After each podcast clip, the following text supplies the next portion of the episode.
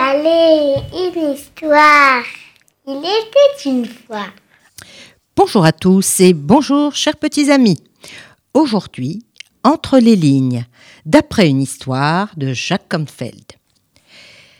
Dans un épais journal de la communauté juive, la semaine dernière s'est glissée discrètement une minuscule annonce. Bah, comment rivaliser avec euh, les gros titres voyants du journal? Mais écoutez bien. Voici l'annonce. Professeur âgé, retraité, recherche famille voulant adopter un grand-père, assumera ses dépenses. Professeur âgé, retraité, recherche famille voulant adopter un grand-père, assumera ses dépenses. À plus de 80 ans, David, d'origine espagnole, était resté un juif pratiquant. Il vivait dans un petit appartement de deux pièces, avec deux chats, bon, et sa collection de livres, des dictionnaires, des romans, et surtout de nombreux livres de Torah. Il sortait peu et menait une vie intellectuelle, tranquille, retirée, trop tranquille. Voilà, veuve depuis longtemps, il se sentait bien seul depuis la disparition de sa femme. Figurez-vous que c'est vraiment triste, que parfois il comptait le nombre de mots qu'il prononçait à voix haute. Si peu, parfois zéro, même pas au chat. Zéro, vide comme sa vie. Mais au fond de lui, il sentait bien qu'il n'avait pas fini de donner. David avait vraiment besoin d'amour et d'attention.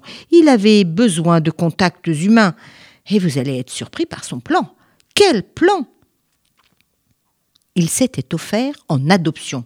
Mais vous vous rendez compte? Il voulait se faire adopter à son âge. On n'avait jamais vu ça. Et sa petite annonce avait touché toute la communauté parisienne. Elle avait fait le tour du pays. Cet appel d'adoption avait secoué tous les fidèles du quartier, de la ville et je dirais tous ceux qui l'avaient lu. Ben, le résultat, eh bien, une vague immédiate de réponses, de propositions, des offres d'amitié et de vie familiale. En somme, David cherchait une famille qui voulait adopter un grand-père, une famille qui voulait l'accepter en tant que membre à part entière. Et à l'heure euh, où les réseaux sociaux se déchaînent, lui avait envoyé une mini-annonce sur un magazine populaire comme une bouteille à la mer. Vous savez bien, nous traversons tous des moments compliqués, parfois des épreuves difficiles, mais c'est bien l'amour qui devient une réponse universelle. Oui, l'amour peut tout guérir. Le bienfait est à l'intérieur de nous, mais devient aussi visible. Et tout à coup, bah, nous sommes moins malades, plus heureux, donc plus beaux. Lorsque nous aimons, notre cœur devient alors plus sensible aux autres.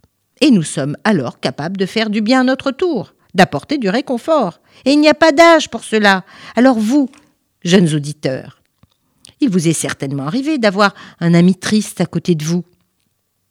Vous avez certainement essayé de vous mettre à sa place, de comprendre son chagrin, et vous avez déjà pu le consoler en lui disant des mots gentils, en lui disant que vous l'aimez bien, et comme cela, spontanément, sans réfléchir. Et vous avez vu comme c'est beau, un chagrin qui s'envole, et hop, parti. Eh bien, ce papy, qui avait pourtant des enfants et des petits-enfants à l'étranger, lui, si seul, se sentait tout à coup réconforté, et en même temps, il apportait beaucoup à sa famille d'adoption, enfin à la famille qu'il avait accueillie. Et les enfants de cette famille, alors, vraiment gentils, encore très jeunes, ne l'oublieront pas. Et plus encore, ils sauront plus tard faire pareil. Faire le bien, c'est faire la justice, c'est donner, c'est faire la tzedaka, et pour ça, il n'y a pas de période ni de date. Eh bien, David, qui a déménagé avec ses chats, sa bibliothèque, n'a jamais quand même oublié son passé, sa vraie famille. Bien au contraire, il a emmené dans son cœur tous ses jolis souvenirs et il a décidé de les partager. Alors vous voyez cette histoire, elle est pour vous montrer les dégâts de la solitude. Un papy qui veut se faire adopter, alors, vous savez, n'attendez pas.